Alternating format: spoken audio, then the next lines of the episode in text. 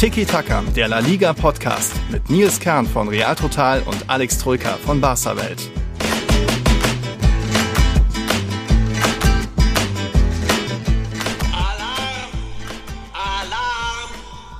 Ja, ähm, nicht nur in Deutschland war heute eigentlich Alarmtag, wobei auf meinem Handy kam jetzt eh keine Benachrichtigung. Egal, auch in Spanien war Alarm angesagt. Trainerbeben in Spanien will ich es mal bezeichnen. Luis Enrique Martinez Garcia ist Geschichte. Sein Nachfolger steht mehr oder weniger schon fest, ist schon da irgendwie. Und ja, Alex hat es anders formuliert. Äh, wir sind unverhofft zurück. Also Tiki-Taka ist unverhofft schnell zurück, weil auch die Spanier schon früher zurück sind in der Heimat als erwartet. Oder wie hattest du das gesagt, Alex? Ja, servus. Ähm, das wäre meine Anmoderation gewesen. Wir sind zurück. Hätten wir nicht gedacht, dass wir so schnell wieder aufnehmen, weil wir auch nicht gedacht hätten, dass im Achtelfinale schon Schluss ist für Spanien uh. und vor allem, dass auch schon Schluss ist für Luis Enrique. Mhm. Ähm, ich jetzt eher an, also vor der WM logischerweise hätte ich es eher andersrum getippt. Also, dass es ein bisschen weitergeht und sei es mhm. wenigstens ins Viertelfinale und dass Luis Enrique seinen Vertrag verlängert, denn der ist ja just nach der WM ausgelaufen oder wäre, wäre ausgelaufen, ja. muss man jetzt sagen. Und dann hätte ich schon gedacht, naja, der Weg, ist, äh, der eingeschlagen wurde, ist ähm, zufriedenstellend erfolgreich und er wird weitergeführt, aber nee, genau das Gegenteil trat ein. Also ja. sehr, sehr unverhofft, sehr überraschend und dementsprechend gibt es für uns einiges zu besprechen. Ja, das kam heute mehr oder weniger überraschend. Die Marke hatte ja schon heute, oder es wurde ja direkt nach dem WM aus, gab es natürlich viel Kritik und viele haben gemeint, da hätte er doch mal den und den mitgenommen. Das werden wir alles hier nach und nach äh, bereden. Die Marke hatte, wie gesagt, dann auch direkt schon eben Nachfolger Luis de la Fuente mit ins Spiel gebracht, den jetzt nicht mehr U21-Nationalmannschaftstrainer von Spanien. Der wird jetzt, muss dann eben noch am Montag bestätigt werden, bla. Das gibt es heute zu bereden, warum das aus, warum auch Spanien überhaupt rausgeflogen ist und ja, wie überraschend. Also mich hat heute in dem Fall überrascht, weil ich gerade irgendwie mit Luis lag. Luis hat auf mir geschlafen. Auf einmal kommt die Meldung, habe ich schnell am, am Handy die ganze Mitteilung getippt bei Real Total, um auch nochmal generell zu recherchieren, wie ist das jetzt alles zustande gekommen, wie war das mit seinem Vertrag, wie ist es jetzt mit dem Nachfolger. Ja, war ein wilder Tag bisher und jetzt ist eben noch ein bisschen Zeit für Tiki Taka. Du musst eh bald los zum Training, deswegen wird das hier nur ein Quickie, liebe Leute. Aber wir fangen mal an, Alex, vielleicht mit ähm, dem, ja, dem letzten Spiel von Spanien. Bei uns hatten schon viele ähm, getippt, dass auch Marokko für die Überraschung sorgen kann, dass Marokko weiterkommen wird. Natürlich haben die eine geile Truppe mit Hakimi, Ziyech und so weiter, aber dass Spanien dann so ungefährlich sein würde mit wieder irgendwie über 75% Ballbesitz, war dann schon ein bisschen erschreckend, dass, die, dass sie so wenig ähm, Chancen kreiert haben, dass es dann trotzdem zu einem irgendwie verdienten Ausgekommen ist, oder? Wie hattest du das Spiel gesehen? Ja, also dass es ein unbequemes Spiel werden würde, vorab war klar, denn Marokko hat ja nicht umsonst die Gruppe gewonnen, hat ja nur ein Gegentor kassiert gehabt und das war ein Eigentor im letzten Spiel gegen Kanada. Mhm. Ähm, dass die bis an die Haarspitzen motiviert sind. Sie hatten ja viele Marokkaner im Stadion, also Heimvorteil, wenn man so will. All mhm. das kommt ja zusammen und die Spanier waren natürlich auch ein bisschen angeschlagen durch dieses 1-2 gegen Japan. Das hat sie ja auch un unerwartet getroffen. Von daher war es klar, das wird schwer werden. Aber dass sie dann ausscheiden und vor allem die Art und Weise, du hast es ja angesprochen, mhm. ohne wirkliche so richtig zwingende Torchance. Mhm. Klar, du hattest diesen ähm, Asensio-Chance, der ans, ans ja, Außennetz ging mhm. und in der letzten Sekunde den äh, von Sarabia diese Chance, die an, an dem Außenpfosten, Außenpfosten mhm. ähm, die Gavi-Chance zählt ja nicht dazu, die war ja abseits, ne? Und ja. die Ferran Torres, diese Doppelchance, also im Endeffekt ja. in 120 Minuten zwei gefährliche Vorstöße, mhm. zwei Chancen und beide aus eher spitzen Winkel und bei beiden musste der Torwart nicht mal was machen. Also du hast den ja. Torwart nicht mal geprüft, Bono. Ja, bei im Elfmeterschießen hast du ihn dann geprüft, aber nicht gut genug, so gesehen.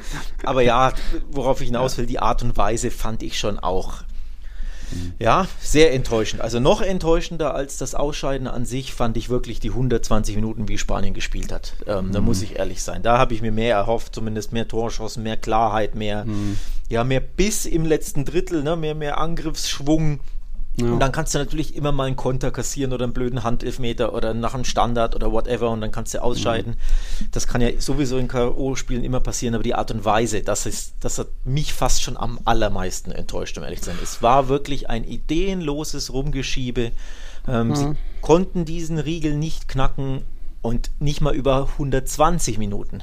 Du hast ja nochmal ja. 30 Minuten länger Zeit und trotzdem ist dir nichts eingefallen. Du hast Wechsel vorgenommen und alles blieb das gleiche Ideenlose. Das hat mich quasi negativ ja. überrascht und enttäuscht. Es sind ja fast alle reingekommen. Also Morata, Fati, Nico Williams rein, dann wieder raus für den späteren Elfmeterschützen. Hat irgendwie alles nichts gebracht, war mal wieder dieses typische Ketchup-Flaschen-Spanien. Die haben immer, die schütteln immer, haben immer, wie gesagt, ihre 75% Ballbesitz. Gegen Costa Rica hat es geklappt mit 82%, da gab es die sieben Tore. Gegen Japan hat das eben nicht geklappt mit genauso vielen 82% Ballbesitz. Und jetzt gegen Marokko hat man auch mehr Ballbesitz, ein paar mehr Abschlüsse eigentlich, aber irgendwie hatte Marokko am Ende dann doch den höheren XG und so weiter und war einfach mehr da auf dem Platz und hat mehr Feuer gezeigt und dann eben auch in der, in, im, im Elfmeterschießen vielleicht mehr ähm, mehr Wille, mehr Konzentration, mehr Fokus gehabt. Und wenn dann irgendwie drei Spanier allesamt verschießen, ja, dann ist es schwer, das irgendwie noch schön zu reden. Und so kam dann eben das Ausscheiden von der Selección raus aus der Weltmeisterschaft. Und dann eben jetzt ein paar Tage später ist auch für den Trainer Schluss. Und ja, wir haben ja auch schon über das Deutschland ausgesprochen. Da äh, macht der Trainer eben weiter oder hat mehr oder weniger das Vertrauen bekommen. Da sind eher andere Positionen hinterfragt worden oder hat sich jetzt was geändert mit Bierhoff und Co. Flick darf weitermachen. Ähm, ist das dann jetzt überhaupt vergleichbar, äh, Spanien und Deutschland? Ist es dann gut, dass dort weitergemacht wird und hier nicht? Oder hättest du es eher anders gesehen? Was, was meinst du da? Ähm, ich fand einen schönen Tweet, habe ich gesehen von einem Kollegen, ähm, mhm. der geschrieben hat, warte mal, ich, ich, muss ihn kurz aufrufen, damit ich hier keinen Quatsch erzähle. Nacho Jiménez, ich glaube, das ist äh, ähm, ein, auf Twitter ein äh, Sportjournalist, der hat das ähm, so formuliert, die einen glauben weiter an ihr Projekt, mhm. also die Deutschen, mhm. und die anderen werfen bei der erstbesten Gelegenheit das Ganze über den Haufen, nämlich die mhm. Spanier. Und so kann man das schon auch sehen. Es gibt natürlich Stimmen, die sagen, naja, eher Flick hätte eher gehen müssen oder hätte auch mhm. gehen müssen. Die Deutschen haben an ihn festgehalten, weil sie sagen, naja, da wurde was auf den Weg gebracht und es dauert halt, bis sich eine Mannschaft entwickelt und es war sein erstes Turnier, finde ich alles ähm, ja, sehr einleuchtend. Aber genauso könnte man es auch auf Luis Enrique münzen, dass man sagt, auch wenn er natürlich schon länger da war und es war sein zweites Turnier, wenn man die Nations League, glaube ich, nicht mit einkalkuliert, ja, ja ne? Genau, EM war das erste, ja. Äh, Nations League, klar, kann man als Turnier sehen, muss man nicht. Und jetzt eben die WM, also immerhin das zweite Turnier, zweieinhalbste Turnier. Aber er hat ja trotzdem was auf den Weg gebracht, die Mannschaft sehr verjüngt. Und es gibt sicherlich viele Stimmen, die sagen, man hätte dieses Projekt weiterführen müssen. Also da gibt es für und wider. Ich bin ja immer eher jemand, wenn du deinem Trainer vertraust, wenn du etwas auf den Weg bringst, dann dauert das. Mhm. Das sieht, man ja auch bei Xavi. Er ist ja auch mhm. jetzt das zweite Mal in Folge in der Champions League ausgeschieden. Das ist ja auch eine enorme Blamage, viel schlimmer mhm. als das Achtelfinale aus der Spanier. Aber im Verein sagt man sich eben, da wird ein Projekt angestoßen. Das dauert eben. Er verjüngt die Mannschaft, Neuzugänge. Ähm, und das dauert, bis du eben wieder zurück an die Weltspitze gelangst. Und das geht nicht von heute auf morgen. Und äh, es gibt halt einfach mal, ja, Enttäuschungen zwischendurch oder eben Schlaglöcher auf dem Weg, auf deiner Straße mhm. sozusagen. Ne?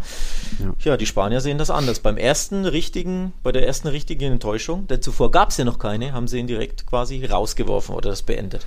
Also ja. du, wenn du bedenkst, sie sind ähm, bei der EM ja schon überraschend ins Halbfinale gekommen, würde ich sagen. Da waren sie ja nicht unbedingt Titelkandidat mit nee. einer super jungen Mannschaft. Mhm. Ne, neuer Torwart Eric Garcia hinten drin, mhm. Pedri als 18-jähriger Stammspieler sofort. Das war ja keine Mannschaft, wo man gesagt hat, die sind Titelaspirant. Und dann kommen sie bis ins Halbfinale, spielen tollen Fußball und scheitern nur im Elfmeterschießen. Nation, äh, WM-Quali als erster geschafft, Nations League jeweils ins Halbfinale bei beiden Turnieren unter Luis Enrique. Das eine Mal im Finale gescheitert an Frankreich, mhm. auch nur wegen diesem komischen Abseits, falls du dich erinnerst. Mhm. Also er hat sie auf einen richtigen Weg geführt und jetzt gab es eben diese eine Enttäuschung, wobei auch nur im Elfmeterschießen und sofort wird sich getrennt. Also es gibt, finde ich, schon auch die Argumentation, dass man sagt, man hat was Interessantes begonnen und man hätte diesen Weg vielleicht weitergehen sollen. Mhm. Aber ja.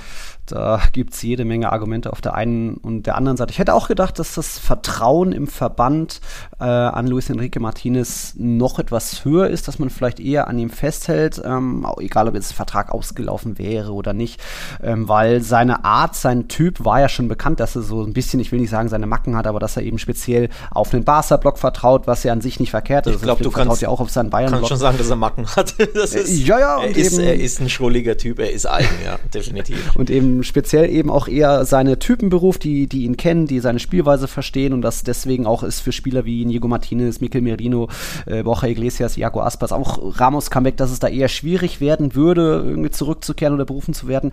Das ist alles nicht überraschend. Natürlich ist da jetzt die Kritik hoch, hätte er mal noch den mitgenommen oder irgendwie das anders gemacht. Ähm, er steht irgendwie für dieses Tiki-Taka und das hat ja, hat er, hat er damit auch maximalen Erfolg gehabt beim FC Barcelona und äh, als er die Mannschaft, als er Spanien 2018 übernommen hat, gab es ja auch äh, dieses, äh, ja, diese traurige WM 2018, Lopetegui frisch entlassen, hatte Hierro interimsmäßig übernommen ähm, und dann eben natürlich da den Umbruch mit eingeleitet. Und jetzt kann man immer noch sagen, dass da auch hier und da ein paar vielleicht zu alte Säulen waren, Busquets, Alba, Aspilicueta, aber auch hier gab es ja in jedem Spiel irgendwie was anderes, mal ein Jolente jetzt wieder rechts gewesen oder eben Gavi jetzt eingesetzt. Also eine Sprache war da, vielleicht am Ende natürlich zu viel Ballbesitz und zu wenig Gefahr, zu wenig ähm, ähm, Entscheidendes, zu wenig Zwingendes, aber so, das war doch an sich bekannt, dass das seine Art ist, dass das äh, seine Taktik ist und ja, manche kritisieren dann auch, dass er immer noch auf seinen Schwiegersohn setzt, Ferran Torres, der vielleicht nicht hätte starten müssen, äh, der jetzt glaube ich auch ein schlechtes Spiel, sehr schlechtes Spiel gemacht hat, weil er äh, mit seiner, äh, mit Luis Enriquez Tochter zusammen ist. Aber ähm, das wird jetzt natürlich im Nachhinein nochmal ausgepackt. Also meine, mein Take ist, Luis Enrique ist ein spezieller Typ, das wusste man im Verband, deswegen hätte ich gedacht, dass an ihm eher nochmal festgehalten wird. Aber nee, man versucht irgendwie den Umbruch jetzt anders fortzuführen, aber wir können gerne noch bei Luis Enrique bleiben. Ähm, er und Rubiales sind ja eigentlich sehr, sehr eng miteinander, ne? Luis Enrique. Ja, deswegen ja. hätte ich gedacht, wenn der Präsident, der ja eh macht, was er will, Rubiales, und, Boah, sei auch ein spezieller Typ, und, ja. und sei es Leute ausspionieren, vermeintlich. ähm, ja, der macht ja eigentlich eh, was er will. Ähm, mhm. Von daher, wenn er, es ist ja quasi sein Trainer. Er hat ihn ja auch zurückgeholt, nachdem äh, seine Tochter verstorben ist. Da war ja diese Auszeit, ja, ne? Ja, genau. Und dann hat er gesagt, ja, das Amt ruht von ihm mhm. und sobald er wieder die mentale, psychologische Kraft hat, wieder einzusteigen, wird er sofort wieder, ähm, wieder die, die, Nummer eins sein in der Nationalmannschaft. Also mhm. sie, ich glaube, die haben auch eine sehr, sehr enge Verbindung, deswegen umso überraschender, dass man quasi nochmal beim ersten ja, bei der mhm. ersten Enttäuschung sofort äh, sich trennt. Aber ja.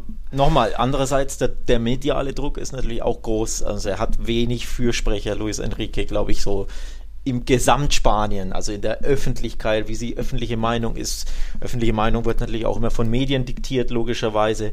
Die sind ihm auch nicht so wohlgesonnen, vor allem die äh, rund um Madrid und in Madrid. Mhm, ähm, ja. Aus verschiedensten Gründen, aus, mhm. äh, also Pedrerol und er, glaube ich, die können sich seit 20 Jahren nicht leiden. Da gab es mal so ein Interview, da haben sie sich angeblafft, da war Luis Enrique noch Spieler.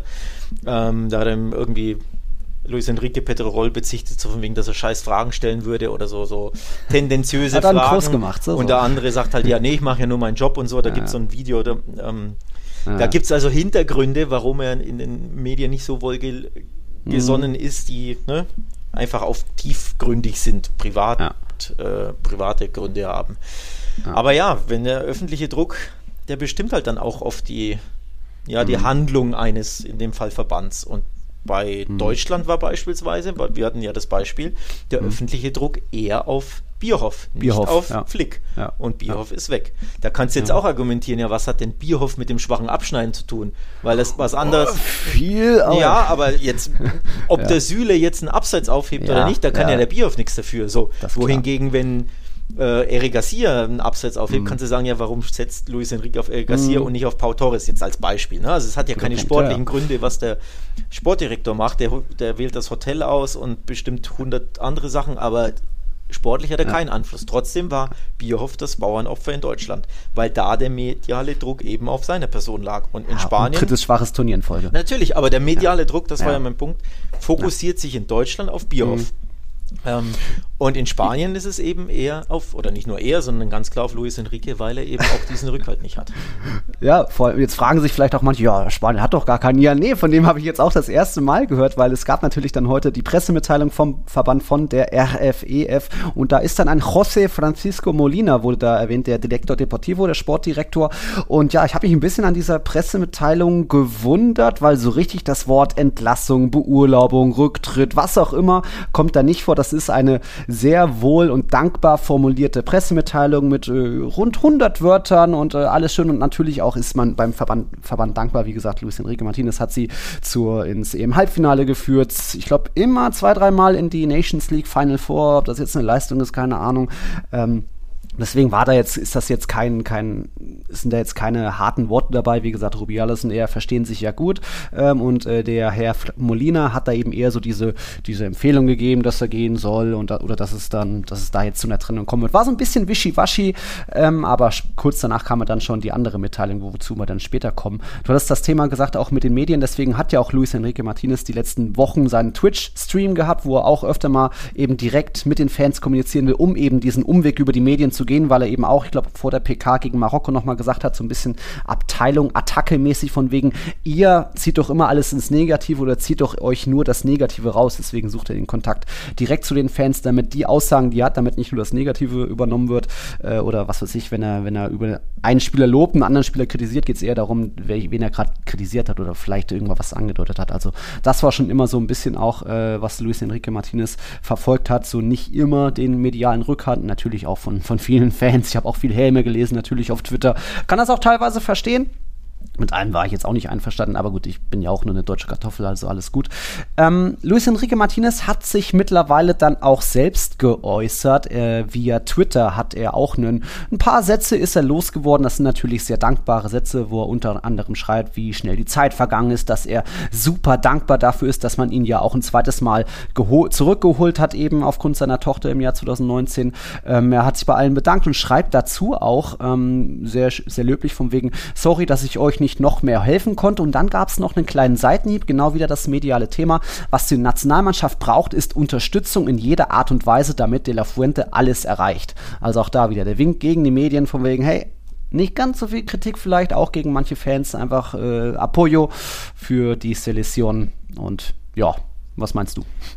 Ja, genau da an dem Satz äh, oder an dem Wort äh, Apoyo, also Unterstützung, Support, merkst du schon, dass er eben jenen aus der Öffentlichkeit nicht hatte und dass er das auch ganz klar äh, zwischen den Zeilen natürlich, aber so ein bisschen kritisiert oder, oder mhm. ja den Spiegel vorhält, so der, der Öffentlichkeit zu wegen, unterstützt doch bitte wenigstens den anderen, wenn ihr es schon mhm. bei mir nicht getan habt. Das, das glaube ich, kann man aus den Zahlen ganz klar, äh, Zeilen ganz klar rauslesen. Nochmal, er war, er hatte nicht so die, die Presse auf seiner Seite, das war aber also das gehört auch zu ihm. Er war noch nie so jemand, der so gut mit der Presse konnte, immer ein bisschen hm.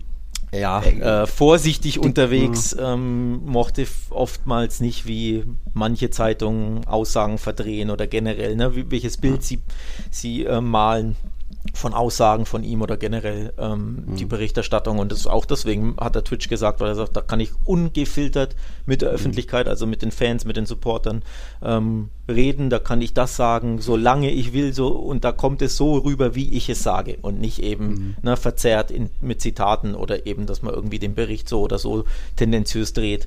Auch deswegen hat er Twitch gemacht, aber das zeigt ja schon auf, ne? Irgendwo ist dann quasi ein Misstrauen gegenüber der Presse, sonst mhm. würdest du es ja nicht machen. Und deswegen sage ich ja, ähm, er war das Bauernopfer, wenn man so will, oder er hatte diesen Rückhalt nicht und dann fällt es natürlich einer Sportdirektive, mhm. Ähm, einem Verband dann leichter, sich zu trennen. Du hast es Wischiwaschi übrigens genannt, naja, du musst ja nicht schreiben, wir entlassen ihn, ja. denn sein Vertrag ist ja ausgelaufen. Er hatte ja. ja. nur Vertrag bis nach der WM, dementsprechend musst du ja nicht, also wird er ja nicht mal aber entlassen, sondern einfach nur der Vertrag wird nicht verlängert und man trennt sich. Auch das stand ja da nicht so wirklich. Ja, aber es ist ja in dem Moment, wo der ja. Vertrag aus, also ausläuft auf dem Papier, mhm. ist ja klar, dass du, ist ja wurscht, was drin steht, ist, er hat keinen Vertrag mehr in zwei Wochen. Und dementsprechend ist es dann einfach eine, eine einvernehmliche Trennung oder wir, ma ein, wir machen nicht weiter mit ihm. Ja. Und das wurde ja so kommuniziert und deswegen, ja, ähm, ja. Es gab keine Zweifel an der Schlussfolgerung dieser Mitteilung, dass eben Luis Enriques Zeit jetzt in Spanien beendet ist, dass er jetzt erstmal ja, wieder auf dem Markt ist oder was auch immer. Und kurze Zeit später, wenige Minuten später, kam eben die zweite Pressemitteilung. Auch die ist irgendwo interessant erwähnenswert, weil das ist ja fast schon bürokratische Sache. Also auch da ging es darum, von wegen Sportdirektor José Francisco Molina hat Luis Rubiales, dem Präsidenten, einen Kandidaten empfohlen und das ist eben Luis Luis de la Fuente, ja, ein weiterer Luis, der ist bisher der U21-Trainer gewesen und noch vieles mehr, machen wir gleich detaillierter. Aber auch da eben, das ist eher jetzt eine Empfohl Empfehlung an den Präsidenten und der Präsident Rubiales muss es am Montag dann der Junta Directiva, sozusagen dem Verwaltungsrat, nochmal vorstellen. Da muss es noch abgesegnet werden und wenn das abgesegnet wird, wovon man ausgehen kann, wäre dann gleich am Montag die Amtseinführung 12.30 Uhr. Also auch da, so viel Bürokratie kenne ich ja nur von den Deutschen. Macht doch, ja, es ist fix oder macht heute noch eure, eure Verwaltungsratssitzung äh, notfalls über, über über Skype, was auch ja. Äh, fand ich ein bisschen komisch. Passt aber trotzdem irgendwie ein bisschen zu Spanien. Die sind ja auch sehr bürokratisch oder, oder korinthenkackerisch bürokratisch unterwegs. Ähm, in dem Moment, wo es der Verband okay. aber offiziell tweetet, weißt du ja, dass er ja, offiziell ja, ist. Da klar. muss halt nur noch irgendwo eine Signatur drunter von irgendwelchen Johnnies in irgendwelchen Ämtern ähm, und ein Stempel drauf und dann, ne, und das ist halt erst Montag, weil die arbeiten halt jetzt nicht mehr. Keine Ahnung. Aber im Endeffekt, in dem Moment. Donnerstag, da ist, nee, Wochenende. Aber in dem Moment, ne, wo, wo das öffentlich getweetet wird oder, oder auf Social Media kommuniziert mhm. wird, dann ist es ja offiziell. Ähm, Finde ich auch interessant, weil im mhm. Endeffekt ähm, macht der RFEF ja nichts anderes als den eingeschlagenen Weg trotzdem, wenn auch mit einem anderen Trainer, aber trotzdem weiterzugehen, ja. indem man sagt, wir haben viele junge Spieler, ne, die Pedris und Pinos und Ferran Torres, vergisst man immer, ja. dass der auch noch sehr jung ist, dieser Welt. Und jetzt kommt der U21-Coach, der auch viele von denen natürlich oder einige gecoacht hat und der eben äh, auch eher Luis Enrique nahestehen soll. Also es ist kein kompletter mhm. Umbruch, sondern mhm. quasi eine Weiterführung, nur mhm. mit einem anderen Trainer an der Spitze. Finde ich ja interessant, denn die andere mhm. Option, die ja diskutiert wurde in den Medien, ist ja der Umbruch. Da war ja der Name Marcelinho äh, genannt. Also mhm. der ist ja vereinslos, war ja zuletzt bei äh, Athletic Bilbao und das wäre ja eher ein richtiger Umbruch gewesen, weil er als ja. Coach ja ganz anders spielen lässt. Also viel weniger Ballbesitz. Er, er spielt ja lieber auf Konter, abwarten und dann Umschaltspiel. Mhm. Also das war ja wirklich ein Bruch mit dem Spielstil der Spanier mhm. gewesen. Und deswegen finde ich die Einstellung trotzdem ob sie gut ist, gut, das zeigt natürlich die Zukunft, aber zumindest mhm. folgerichtig und logisch, dass man sagt, man möchte den eingeschlagenen Weg, nämlich Ballbesitz, viele jung, junge Spieler, mhm. wir, wir spielen aktiv Fußball, wir suchen, ne, wir wollen mit Ball agieren, all das, wofür Spanien ja steht. Wir mhm. wollen das weitergehen, nur eben mit einem anderen Mann an der Spitze. Und ich, deswegen finde ich die Lösung nicht schlecht. Ob sie jetzt natürlich funktioniert, also ob er, ne, das mhm. U21 ist das eine, da hat er ja auch Erfolge. Ich meine, er war EM 2019. Genau, die hat er gewonnen.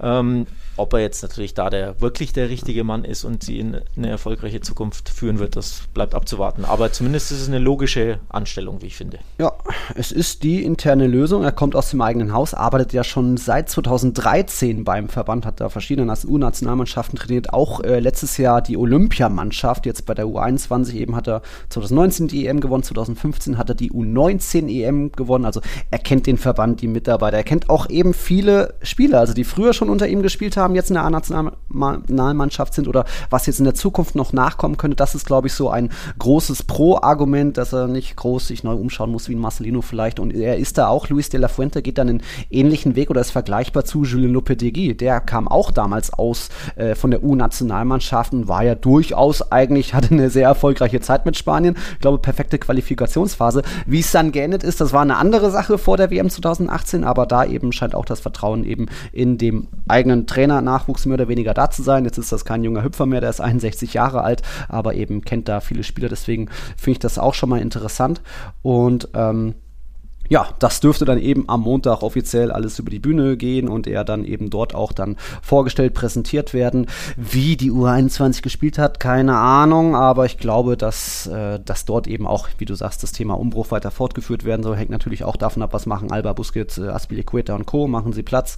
Aber auch da, glaube ich, hatten Brahim öfter mal ganz gute Spiele gezeigt bei der U21 und so weiter.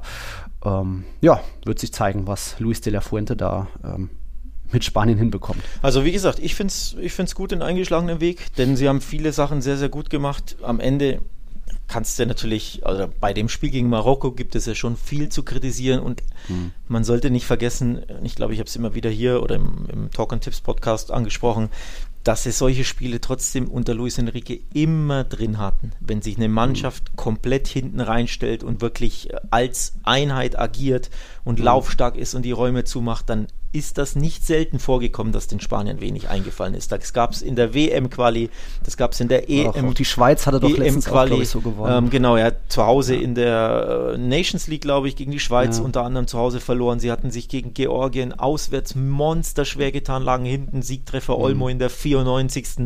Ähm, wirklich fast mit dem Schlusspfiff. Es gab wirklich immer wieder solche Spiele, wo mhm. sie genau so gespielt oder genauso, ne, sehr, sehr oft ja. ähnlich gespielt haben wie gegen Marokko. Viel Ball, unfassbar mhm. wenig Ideen, unfassbar wenig Durchschlagskraft und am Ende ab und zu gab es dann 1-1, ab und zu haben sie irgendwie mit Ach und Krach 1-0 gewonnen. Also mhm. aber auch solche Spiele hatten sie einfach drin, deswegen so überraschend gab es da für mich eben doch nicht, aber du würdest ja. ja. trotzdem natürlich denken, dass man irgendwann einen Schlüssel findet, solche Gegner zu knacken. Mhm. Vor allem, wenn es ein Spiel 120 Minuten geht. Von daher mhm. war ich schon, wie gesagt, auch vom, von der Art und Weise enttäuscht und dementsprechend bin ich dann auch natürlich, weil da, da landest du ja beim Trainer, auch von mhm. Luis Enrique enttäuscht, dass er quasi der Mannschaft keinen Schlüssel mitgeben konnte, keine Ideen, mhm. keine taktischen Anweisungen, über 120 Minuten ja. diese Marokkaner zu knacken. Ähm, keine Linien durchbrochen, das, keine Tiefenläufe. Äh, beispielsweise eine Sache, die mich wirklich gestört hat, die, die mir aufgefallen ist, auf die ich geachtet habe, ist, dass Jordi Alba nie hinterlaufen hat. Mhm. Aus irgendeinem Grund hat er den defensiven Linksverteidiger gegeben, der er ja nicht ist und das ist Gegen ja nicht Costa seine Rica war das anders. Genau, und das ist ja nicht seine Stärke. Seine Stärke ist das Hinterlaufen und wenn du eine Mannschaft hast, die vor allem die Mitte zumacht, dann kannst mhm. du die ja nur über die Außen knacken. Und wie? Naja, indem du das Spiel kurzzeitig in die Mitte verlagerst und dann hinterläuft mhm. Jordi Alba sein typischer Lauf, den er mit Messi mhm. ja immer gemacht hat. Dann kommt der Vertikalpass auf ihn und er macht dann den Cutback oder die Flanke. Hm. Gegen Deutschland ist so das Tor gefallen, übrigens, ja. falls du dich erinnerst, genau durch diesen Lauf. Und das ist seit zehn Jahren macht er das bei Barca. Und Luis Enrique kennt ihn ja wie kein anderer, hat ihn ja bei Barca gecoacht. Und die drei im Mittelfeld kennen ihn auch. Umso erstaunlicher, ich habe das wirklich beobachtet, dass er das nicht gemacht hat. Und nicht, weil er nicht wollte, ja. ich bin mir sicher, das war eine Anweisung. Weil Jordi ja. Alba will immer hinterlaufen. Das ist sein Spielstil. Er war immer hinten drin und hat so einen Defensiv, also wie wenn du Nacho quasi als Rechtsverteidiger bei Real Madrid auf, aufstellst. Ne? So, oh, so einen Innenverteidiger Vorsichtig. auf Außen, so ein bisschen. Und, das, da, und da sind wir dann wirklich beim Trainer. Denn das ist ein mhm. taktisches Mittel, das er er nicht umsetzt oder das er umgesetzt haben will, nämlich halt eine Position von mhm. Luis Enrique. Und das ist dann einfach ja, falsch und enttäuschend für mich. Also von daher hat er auch, wie ich finde, taktische Mängel, taktische Schwächen, zumindest gegen Marokko an den Tag gelegt. Mhm. Ähm, muss er sich vorwerfen lassen. Ja, ähm, über De La Fuente können wir jetzt eben nicht allzu viel reden. Ich hatte nur eben auch interessant gefunden, als die Marke heute, heute Nacht ihren Bericht gebracht hat, war eben schon De La Fuente der Hauptkandidat, aber eben auch Marcelino wurde genannt, wie du ja auch gesagt hattest. Und ähm, wer es immer noch nicht, wem Marcelino immer noch nicht sagt, der hat ja mit Valencia damals die Copa gewonnen gegen Barca, die Supercopa mit Bilbao geholt und dann eben noch die anderen beiden Finals verloren, viele Aufstiege gefeiert und ich könnte mir fast ein bisschen vorstellen, also ich habe ja großen Respekt vor Marcelino, könnte mir irgendwo auch mal vielleicht mal bei Real Madrid vorstellen, vorstellen, auch wenn das jetzt bei Athletic Club, er ist ja ein bisschen selbst gegangen, hat irgendwie keine Entwicklung gesehen, war auch kein allzu guter Fußball oder nicht so gut, wie es jetzt Valverde zeigt. Egal, mein Take ist fast ein bisschen, dass man ihn, ihn noch nicht verheizen will, Marcelino, weil ja Spanien bis immer noch um die WM 2030 buhlt. Das ist noch lange nicht fix, dass sie das Turnier bekommen, klar, aber vielleicht jetzt noch ein paar Jahre mit De La Fuenta was aufbauen, die jungen Spieler rankriegen, das vielleicht dann Marcelino in Zukunft mal. Ja, dann hören wir das vielleicht in vier oder sechs Jahren, kann ich dann sagen, ha, ich hab's ja gesagt, aber das ist mir nur so ein bisschen eingefallen sein. Das ist Aber, äh, sehr weit weg. Sehr, sehr weit, weg. weg. Äh, sehr viel Zukunftsmusik. nee, wie gesagt, ich finde ich hätte es nicht so gut gefunden, wenn Marcelino mhm. kommt, weil komplett anderer Spielstil, anderer Coach und dann machst du einen radikalen Bruch und das ist wäre für mich nicht das Richtige, denn die Mannschaft mhm. hat ja gezeigt bei der EM ähm, unter anderem, dass sie auf dem richtigen Weg ist du hast halt auch sehr viele junge Spieler, das du auch nicht vergessen. Ich, man sollte es immer wieder nochmal sich vor Augen führen, dass Gavi und Petri, die zwei Achter, die das Herzstück mhm. des Spiels sind, einfach 18 und 19 sind. Oder 18 mhm. und 20. Ich glaube, 20 ist er geworden, Peter, ich bin mir ja. gar nicht mehr sicher. Also einfach ja, Teenager, Kinder noch nach wie vor. Und die sind das Herzstück und der Maschinenraum dieser Mannschaft. Ja, das ist doch klar, dass die nicht alle drei Tage 150 mhm. Prozent Leistung bringen können, indem sie ständig Assists und Tore. Also da wird auch viel verlangt von, von Teenagern. Bei Barca übrigens natürlich das Gleiche, ne?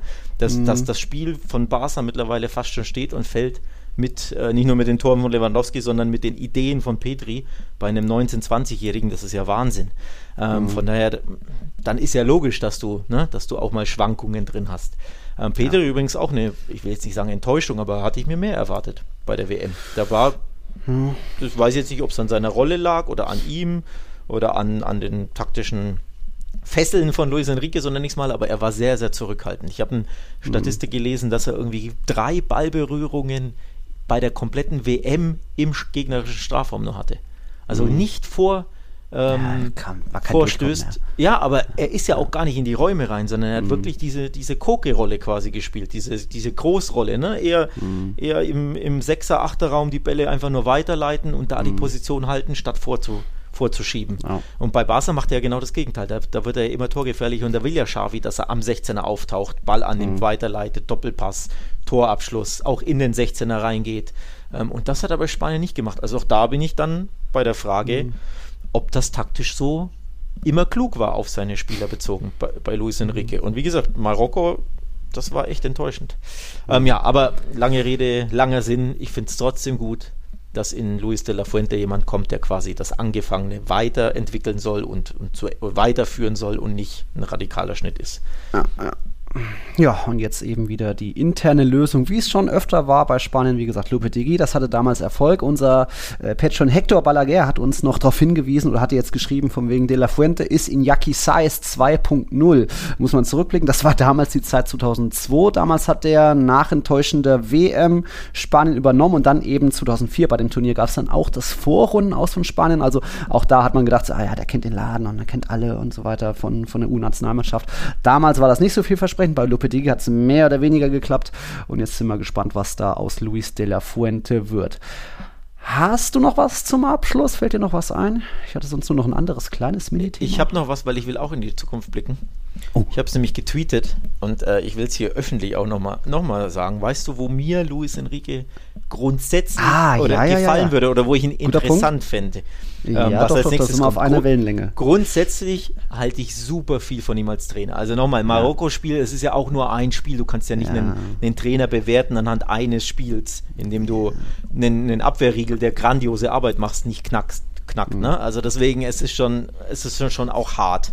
Gleiches mhm. bei Hansi Flick ja auch. Ne? Wenn du den jetzt entlassen hättest, warum? Weil sie 15 Minuten gegen, gegen mhm. Japan gepennt Japan. haben ähm, sind sehr effektiv dann ausgeschieden. Ne? Wenn du die 15 Minuten nicht gepennt hättest, wärst du weiter mhm. so. Dann, dann direkt einen Trainer lassen, ist hart. Also dieses eine Spiel lief suboptimal, trotzdem bist mhm. du ja mhm. nur im Elfmeterschießen ausgeschieden. Trotzdem heißt es ja nicht, dass es ein schwacher Trainer. Ich halte super mhm. viel von Luis Enrique. Ich habe viele internationale Journalisten in meiner Timeline, die mhm. während der WM so in der Gruppenphase und auch davor geschrieben haben, Luis Enrique ist womöglich der beste Trainer, der, der bei dieser WM im Einsatz ist. Also sehr, oh. sehr, sehr, sehr viel Lob.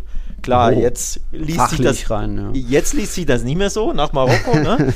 Aber fachlich hält, glaube ich, die mhm. Weltöffentlichkeit viel von ihm. Von daher wird er einen Top-Job bekommen und darauf wollte ja. ich jetzt hinleiten. Ja. Einen Top-Job, den ich. Muss aber erstmal gehen. Genau, den ich interessant fände für ihn und aber vor allem aus Vereinssicht. Wer der Trainerposten bei Atletico Madrid. Ja. Ja. Ich finde, da würde er so, so gut hinpassen für den mhm. Verein, für Atletico. Wir hatten es ja mehrfach in unserem Podcast. Mhm. Wir sind beide der Meinung, das hat sich erschöpft mit Cholo Simeone. Zyklus das, vorbei. Zyklus vorbei. Das geht ma mhm. maximal bleibt es gleich. Also irgendwie mit Ach und Krach, Dritter, mhm. Vierter werden regelmäßig in der Champions League. Du enttäuscht international. Mhm. Mehr ist nicht mehr drin. Der Höhepunkt ist längst überschritten. Es geht maximal, ne? In, mhm. Noch bleibt es gleich, aber besser wird es auf keinen Fall. Es wird ja eher schlechter, wie ich mhm. finde, von Jahr zu Jahr fast schon. Das hat mhm. sich einfach erschöpft. Ich finde, Atletico bräuchte frisches Blut auf der Trainerbank. So viele passen da auch nicht hin. Und ein Trainer, der finde ich super interessant wäre als neuer Coach, wäre Luis Enrique.